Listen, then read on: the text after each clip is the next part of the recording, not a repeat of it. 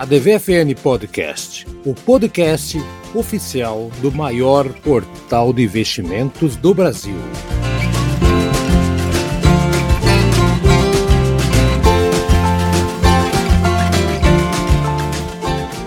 Senhoras e senhores, sejam bem-vindos ao ADVFN Podcast, podcast do maior portal de investimentos do Brasil. Eu sou Haroldo Glombi, como está você?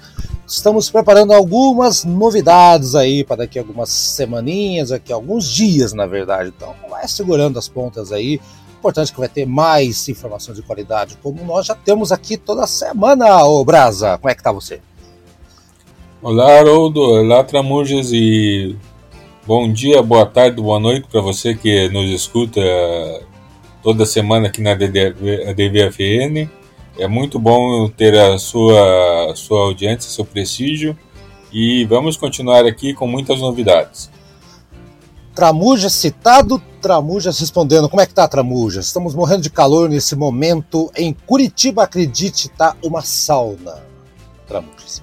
Olá, Haroldo, olá, Brasa e olá, ouvintes do nosso podcast. Então, verão, né? É que Curitiba a gente não conhecia temperaturas abaixo de 30 graus se, se você não, não atravessasse a fronteira ou descesse uhum. a serra. Então, realmente assusta um pouco, porém, é, tem coisas que a gente tem que aprender a conviver.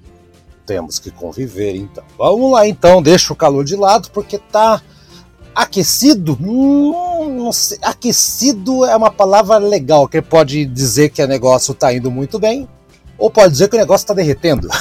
o calor a tem. Chapa, a chapa esquentou um pouco além, né? Já, exato, tá, vai aquecendo até o momento que, opa, pera um pouquinho aí. Tem um bairro lá em São Paulo, gente, eu queria trazer esse, esse assunto hoje aqui. Um bairro chique que estão criando, tal do, da reserva lá do. do é, como é que é, né? Reserva, é Raposo Tavares. Tá? Então tem um Tá acontecendo o seguinte, gente, é um bairro planejado na zona oeste de São Paulo, é, que começou 2022 com uma notícia não tão agradável assim, né? As cotas do fundo essa semana, se tiverem terem uma ideia, de um dia para o outro caíram 60, 64% de um dia para o outro. Ah, foi notícia em tudo que é lugar aí, né? Então, olha só, o administrador do fundo, que é aquela BV Asset, né, o Asset, né, depende, de, de, depende da sua pronúncia mais, mas é, é, a mesa lá do grupo Votorantim, é, eles tinham as premissas de mudar o projeto após uma série de, de, de, contratempos aí, né, então o empreendimento não conseguiu obter o financiamento na mobilidade na planta, né, e muita gente ficou possessa, assim, por exemplo, assim, foram lá na Comissão de Valores Mobiliários, né, a nossa gloriosa CVM, acusando ali que esse fundo de reserva, né, do, do Reserva Raposo, passou informações privilegiadas para alguns fundos de investimentos privados. Né? É, é muito complicado. 87% do fundo está na mão de quase 300 pessoas físicas, então você já começa a calcular o tamanho da desgraça. Né? Então, tanto que soltaram até uma nota dizendo que o cenário momentâneo, alta de juros, é, pandemia, tal, tal, tal, foi desfavorável para o setor imobiliário. As empresas que operam é, empreendimentos de baixa renda também sentiram o impacto das quedas das ações da B3. Então essa é a nota que eles... E o que, que, tem a ver uma coisa com a outra, né? Tipo, é, é a história do Will Lula, né? Tipo, ah, eles também sofreram, né? Não tem nada a ver uma coisa com a outra. Então, gente, o, o Brasa, cara, eu tava comentando antes de gravar aqui, né, Brasa? O, o tombo foi bem grande, a galera esperava uma coisa, prometeram lá, teve a tal deformação é, por baixo dos panos, sabe-se lá, né? E isso acaba minando um pouco até essa imagem do, dos fundos imobiliários que né, muita gente tinha isso como um porto seguro, né? De repente, uma paulada dessa aí, essa semana, Brasil. O que, que você tem a dizer sobre isso aí? Foi complicado, hein? É verdade. Uh, o que foi vendido para os investidores, que foi prometido, era um retorno de 14% acima do IPCA é, acima da inflação medida pelo IBGE, né, é de 14%. Uh, ah, mas agora mudaram essa previsão para um retorno de 6%. Então, de 14 para 6, pode imaginar que o pessoal não está nada satisfeito. Eles citaram, como você disse, é, uma série de conjunturas, inclusive o aumento de todos os insumos uh, por conta da inflação e também o fato de que muitos dos imóveis projetados e prometidos estão ligados ao programa Casa Verde Amarela. E, hum. esse, e esses imóveis eles têm um teto, podem custar até X reais e não pode subir mais do que isso. Então eles estão citando esses fatores como motivo para diminuição de lucro. E outros que você citou. Então, é, uma das coisas que, que a gente sempre fala, assim, para quem me pergunta uh, investimento de imóveis e tal, é, primeiro, imóvel, o grande segredo do imóvel tem três segredos. O primeiro é a localização, o segundo é a localização e o terceiro é a localização. Isso Peraí, muda repete, muito... repete para mim, por gentileza, que eu não, não, não, não entendi é. direito. Tá? E, tá, é muito, isso muda. É, é muito isso complexo, muda, né? É. Isso muda muito durante, durante o tempo, né? Porque você, a gente vê bairros entrando e saindo de moda, é, e mudanças assim é, em planos de prefeitura, mesmo mudanças no, no sentido assim de ruas, podem mudar totalmente a, o apelo de determinada região, de determinado bairro. E é legal então, isso que você está falando, Brasa, porque quando, quando a gente fala que o cara vai investir em imóvel, mas que ele nunca ouviu falar em plano diretor, para onde Exato. a cidade está focando crescer e o que, que ela está querendo atrair em cada bairro, o primeiro alerta é aí, né? Dá uma olhada no plano diretor, dá uma olhada no que, que a tua cidade está estudando expandir, onde vai ter Exato. shopping, o que, que vai Exato. liberar prédios maiores ou, ou, ou, capacidade mínima de construção, porque se você tentar fazer investimento sem conectar isso, você vai comprar, às vezes, um belo terreno, mas que não vai ter infraestrutura. Eu conheço colegas que compraram um terreno em, em condomínios fechados em que não, tinha, não tem hoje acesso à internet. Porque pois as é. companhias não, não. E aí você imagina, tá, mas quem que vai comprar uma casa com um terreno fantástico desse que, que, não, que não vai ter acesso à internet hoje, nos dias de hoje. Uhum. Verdade. Aí, por melhor que seja. Então, é esse cuidado, o Brasil está falando, é, é, é, extremamente importante, ao mesmo tempo é, é, é, é, tem coisas simples que podem ser feitas para evitar que a pessoa tome uma decisão baseada no ouvir dizer. Mas, mas aí que tá, gente. O que é o plano diretor da cidade, vai, vai tentar entender para onde está indo esse movimento. Não adianta se iludir no que o outro que está vendendo está falando que vai acontecer. Eu até entendo assim, mas olha, mas olha só, olha só, jogar aqui um pouquinho de lenha na fogueira. Tanto que o, a, a, a, aquela Abradina, que é a Associação Brasileira de Investidores, está representando os cotistas, está tá acusando ali, né? Está dizendo que, a, que esse fundo de investimento deixou de prestar informações importantes aos investidores dos meses que antecederam a reavaliação das cotas. Foi isso, era estimado em 5,1 bilhões de reais e acabou chegando a 10% desse valor. Né? Então, a, a, o investidor que vai né, entrar num negócio desse aí, Tramujas e Brasa, ele vai atrás, o fundo de investidor dá uma coisa, às vezes a pessoa não sabe onde olhar mais. Então, o que, que esses investidores, é, esses cotistas, onde é que mais eles poderiam ter ido atrás de informação para evitar um, um, derretimento tão grande, né? Consultar o quê? A prefeitura, consultar uma, uma associação de, de engenheiros? O, o que, que eles poderiam ter, ter, ter feito, então, na, na tua visão, Tramujas? Eu acho que a primeira coisa é buscar junto à prefeitura e, e, e institutos de arquitetura e órgãos de arquitetura que fazem a liberação do plano diretor e que fazem a aprovação junto à prefeitura do plano diretor para entender é, se aquilo é que a informação que ele tem faz sentido ou não sobre expansão do município e, e buscar junto a pessoas e a instituições sérias se, aquele, se, aquele, se aquela companhia, aquela, aquela empresa tem know-how em fazer isso, se, se de alguma forma ele faz algum trabalho para se aproximar disso e fazer com que ele consiga concretizar isso no tempo que ele está dizendo que vai, vai trabalhar. Uhum. Exato. Acho esses é. são, são, os Caminho. primeiros passos, assim. É o caminhozinho. É. O, o Brasa falou de, de localização. Eu, vou contar uma experiência pessoal aqui um tempo atrás. Eu fui numa imobiliária ver apartamento para anos atrás para comprar. Acabei não comprando na época. é um apartamento no centro que tinha, vou chutar aqui, tá? É 70 metros quadrados, dois quartos, tal, tal, tal, tal, tal, tal. Região central aqui de Curitiba. Na época a pessoa falou, ah, 400 mil reais. Por que que tem esse valor? Ah, porque é um, é um apartamento no centro, bem localizado, tá perto de tudo, tem ônibus, tem não sei o que, tá, tá, ok.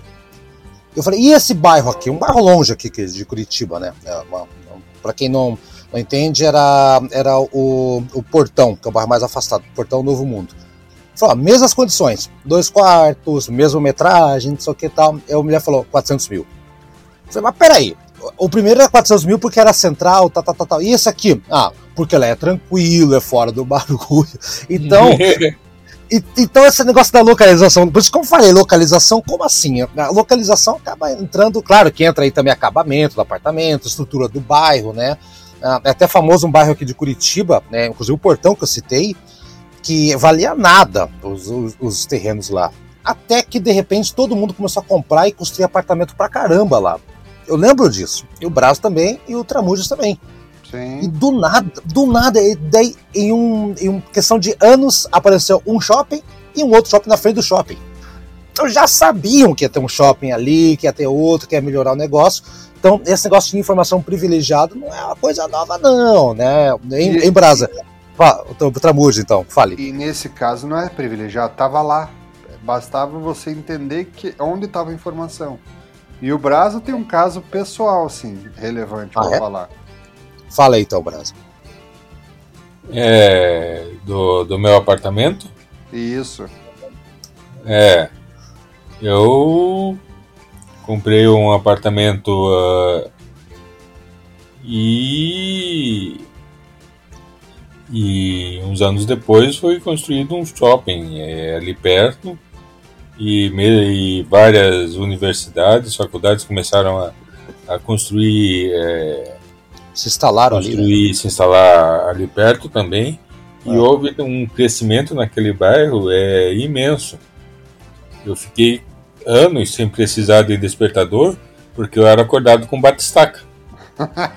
e era uma, uma construção atrás da outra. E o que é legal, Brasa, é que quando você compra o apartamento, tipo, ele valia, sei lá, 50, e não mais do que cinco ou seis anos depois, ele já está valendo umas três vezes mais, não é? Isso. É verdade, é verdade. Então hoje, é, hoje é assim como, mais, como né? o Francisco disse, é a questão de ir na prefeitura, uh, se inteirar do, do que está sendo planejado, de quem está construindo. E essas informações é, estão aí disponíveis a todos. E é, é só você procurar ver, tem muitos sites aí de, de arquitetura, de investimentos, as próprias é, empresas de, de shopping, construtoras tal, colocam em seus sites é, o, o que estão planejando uhum.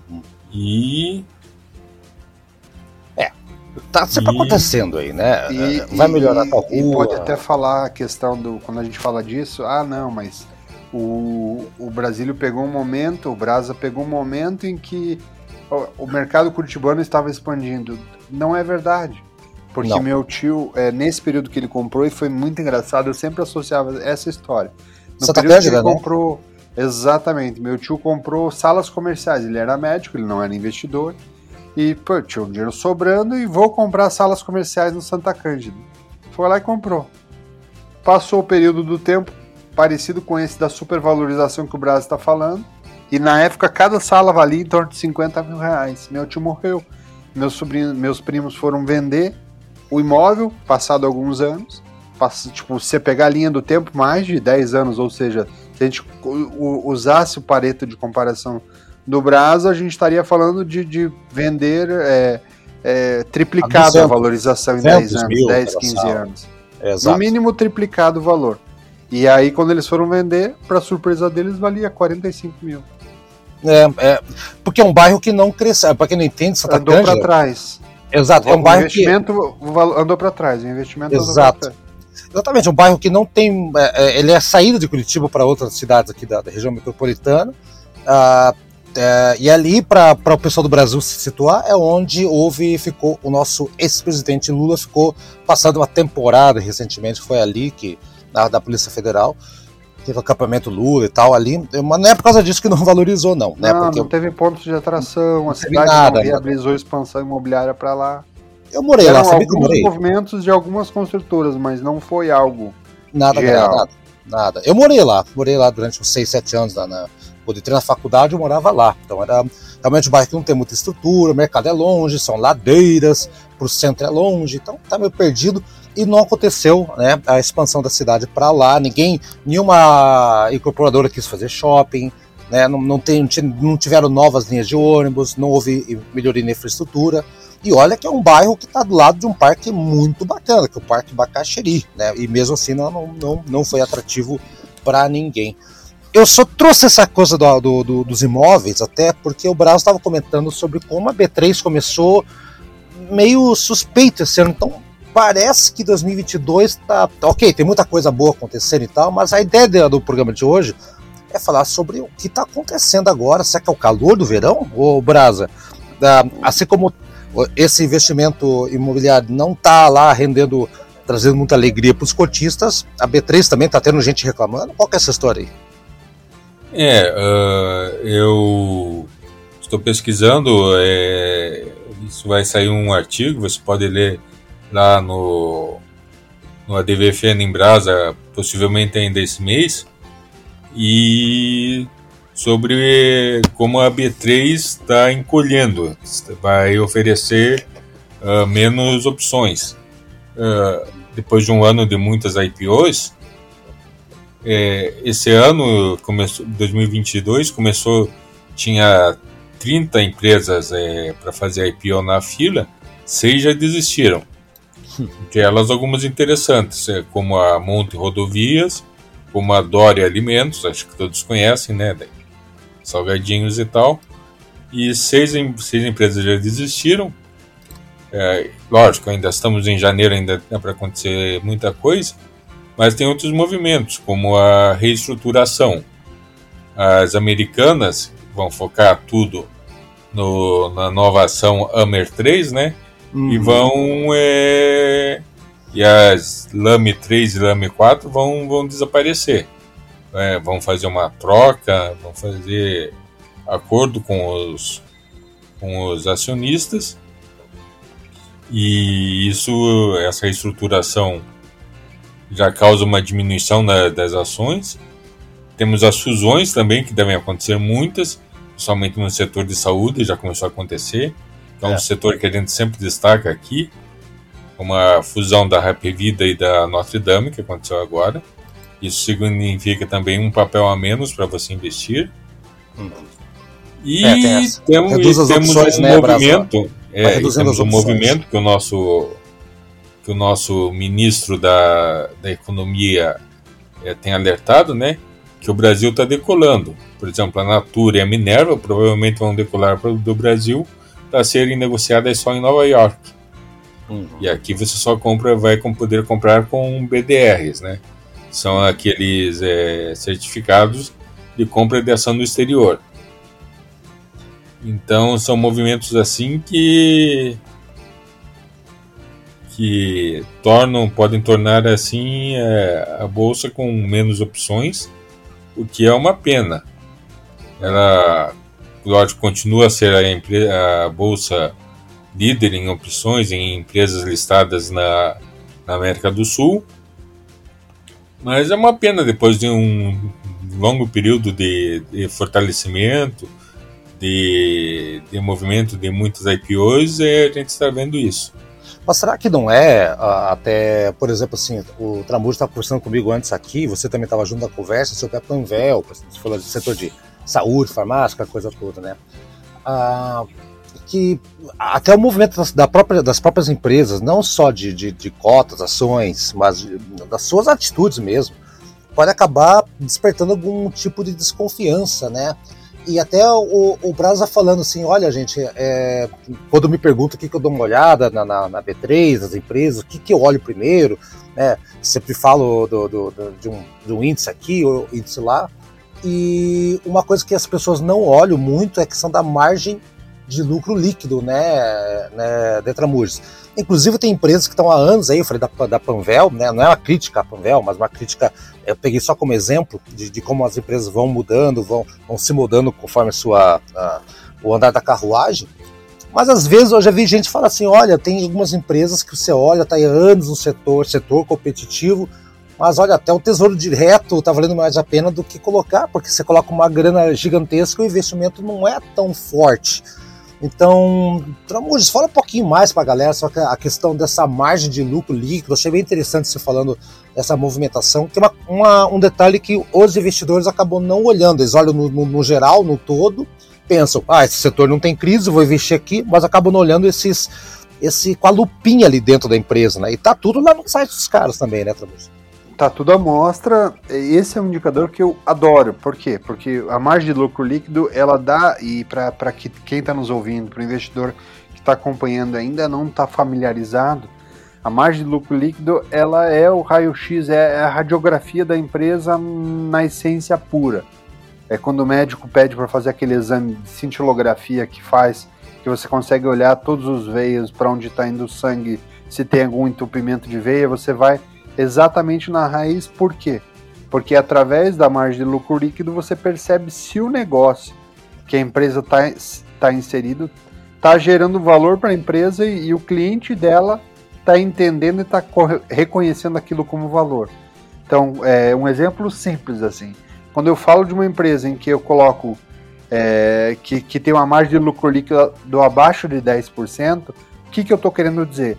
Que hoje, no cenário atual do Brasil, essa uhum. empresa ela coloca 100 reais e ela tira menos de 10 reais de lucro. Ela faz todo um esforço para transformação e para gerar produto ou serviço com a marca da empresa e sobra para ela menos de 10 reais.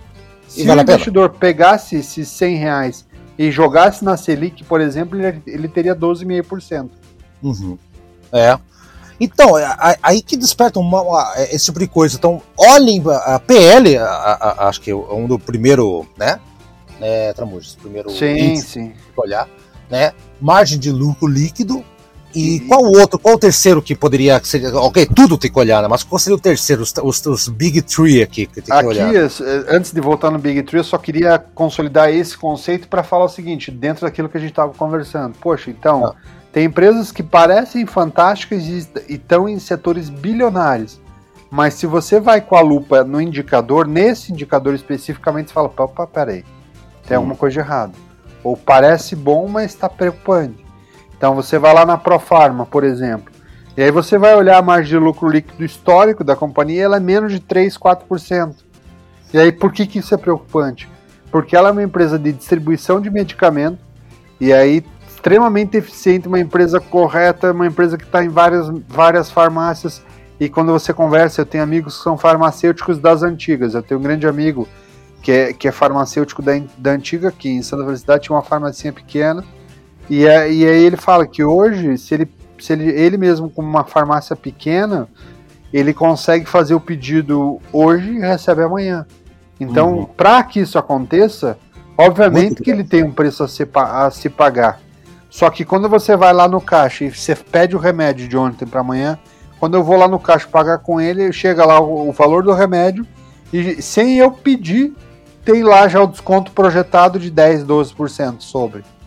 Hum, então você é. olha o comportamento do mercado, porque os, na ponta as farmácias já entenderam ou só entenderam que conseguem vender de maneira descontada, porque percebem que o cliente vai, vai cotar em outra se ele não achar um remédio da lista que ele tem, ele desiste de fazer a compra inteira para ir para outra, que ele está tão com medo desse movimento que a maneira mais fácil de reter é vender o desconto.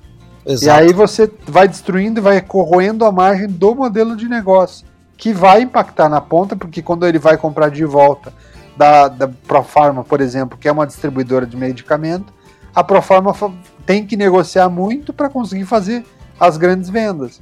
Exatamente. Então, vai virando um, um ciclo vicioso ruim para o modelo de negócio. E aí a gente tinha um player que era muito legal, que eu gostava muito de investir, entendendo o modelo deles, que era a Panvel. E a Panvel ela, é onde ela ganhava margem, onde ela trazia a, a saúde financeira do modelo de negócio, olhando o todo.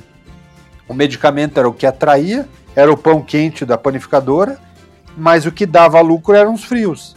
Ou era o café, ou era, era o bolinho, ou era, era o, o açúcar. Então, o que, que ele fazia para fazer isso acontecer de maneira pontual? Ela pegava e, e, produzia produtos de higiene e limpeza com a marca dela. Exato. E aquilo dava uma margem de lucro absurda que fazia com que o retorno das farmácias da Panvel fossem é, é, extremamente fora da curva desse segmento de mercado.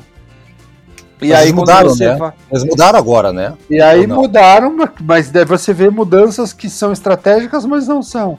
Mudaram, começaram a comprar produtos prontos de outras marcas, ou seja, entraram no mais do mesmo e Mataram. tiraram o movimento é. de Oceano Azul para jogar a, car a carnificina do Oceano Vermelho, brigar por margem apertada, por, por briga é, de ombro com concorrentes, que não fazem muito sentido numa gestão global. Exatamente.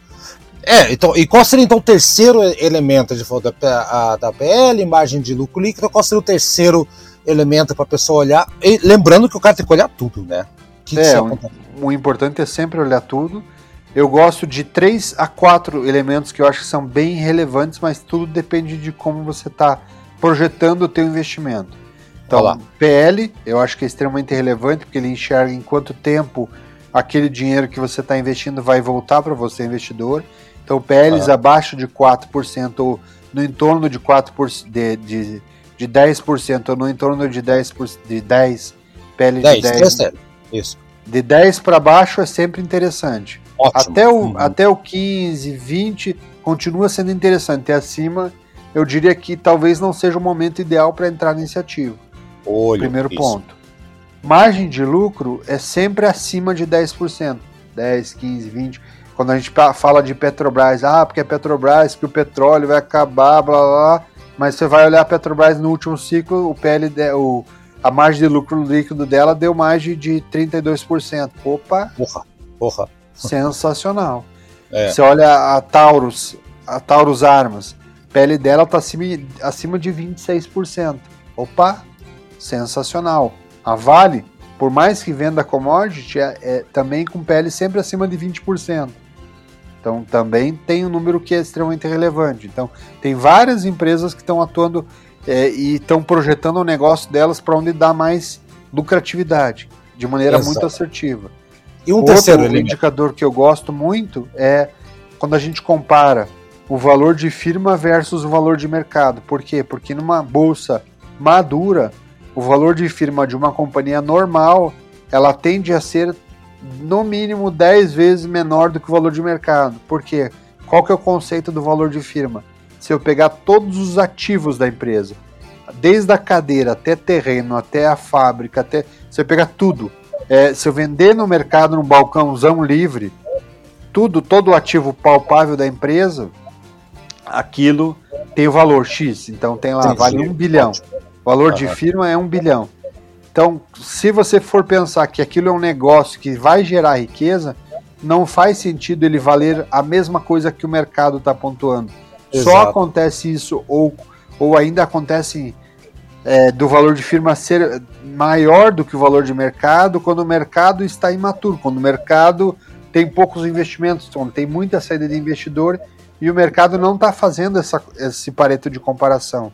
Então, uhum. é, no mercado maduro, no mínimo 10 vezes. Quando eu falo de empresas de software, esse número de valor de, de, de, de mercado é, é de 15, 20, até às vezes 30 vezes mais do que o valor de firma, porque o software vende o intangível, então ele não precisa ter é, é, é planta fabril, por exemplo, para fabricar um software.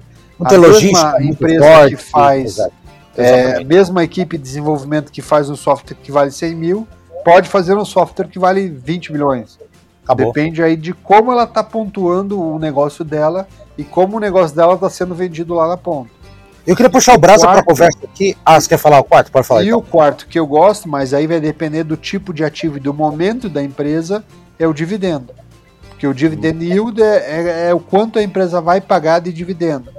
E aí, quando você fala de banco, quando você fala de companhias elétricas, quando você fala de, é, de algumas é, empresas específicas, saneamento básico, você fala de algumas empresas específicas, elas tem uma estratégia de manter bons pagamentos de dividendos, porque ela quer trazer investidores de médio e longo prazo.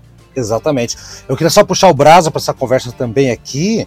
Em Brasa, um, um, uma coisa que engana muitos investidores é a questão do endividamento também, né? Ah, porque tá é, endividamento da empresa foi de tanto, não sei o quê. Mas, gente, uh, acho que o Brasa já comentou isso várias vezes. Né, a gente vê, eu não lembro se era Randon, eu não lembro qual empresa dessas de transporte, de, de, de carroceria, de caminhão, não lembro qual é, de verdade, juro que estava com investimento alto, mas é porque eles tinham feito uma, uma venda muito grande para daqui a alguns meses. Então eles tiveram que é, fazer um investimento grande agora para aumentar a produção. Então, a questão de estar endividado não significa que a empresa é caloteira, né, Brasil? Porque significa que a empresa está investindo, é. né? Ah, isso, isso você você observa bem no, nos sites das empresas, nas notícias. É, não tem problema em estar endividado se, se tiver um propósito. Se você pegar aquele dinheiro para investir em X, Y, Z e com uma porque isso vai investir em X, Y, Z, porque isso vai de acordo com o plano estratégico da empresa A, B e C. Uhum. Então, se a empresa tiver um propósito claro e uma direção a seguir clara, isso não deve assustar. O que assusta é, por exemplo, uma empresa abrir a sua IPO e colocar lá o que vai fazer com esse dinheiro? Pagar as dívidas. Hum. Isso é coisa para você lendo ali o prospecto já pensar duas, três, quatro, cinco vezes em investir nessa empresa. É outra coisa, é. é, é e outra coisa que o, que o Francisco disse aí uh, sobre os índices importantes é só salientar que parte desse trabalho já de, de verificar quais são os, as empresas mais bem é, posicionadas nesses, nesses, nesses sentidos, parte desse trabalho já está, já está feita para você.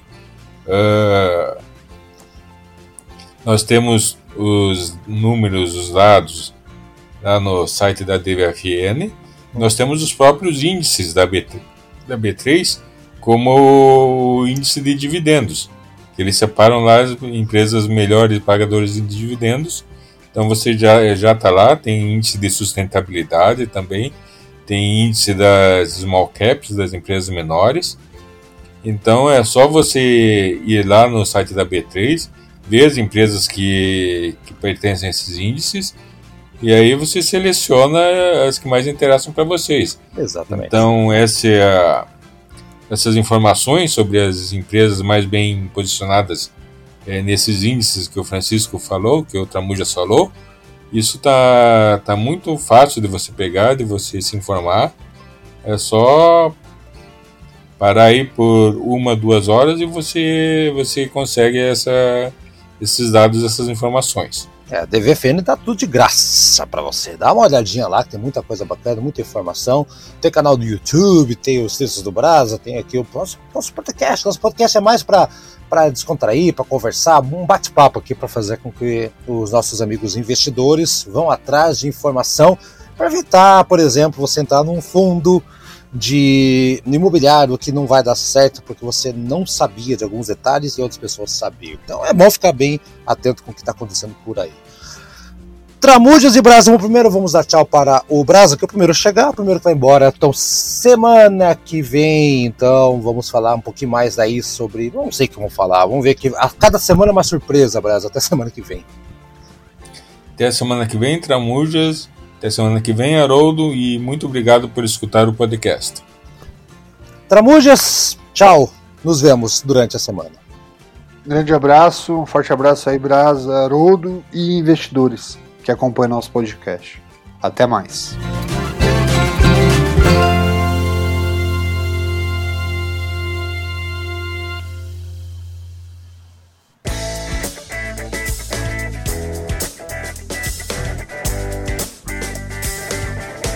E aí, gostou do nosso programa? Semana que vem tem mais. Acompanhe a gente no Spotify, no Deezer, no Anchor, no seu agregador preferido. A DVFN Podcast está lá, hein? Dá procurada, compartilhe com seus amigos, siga a gente nas redes sociais e faça bons negócios. Eu sou Haroldo Glombi e na próxima semana tem muito mais informação para você aqui na ADVFN Podcast. Até lá!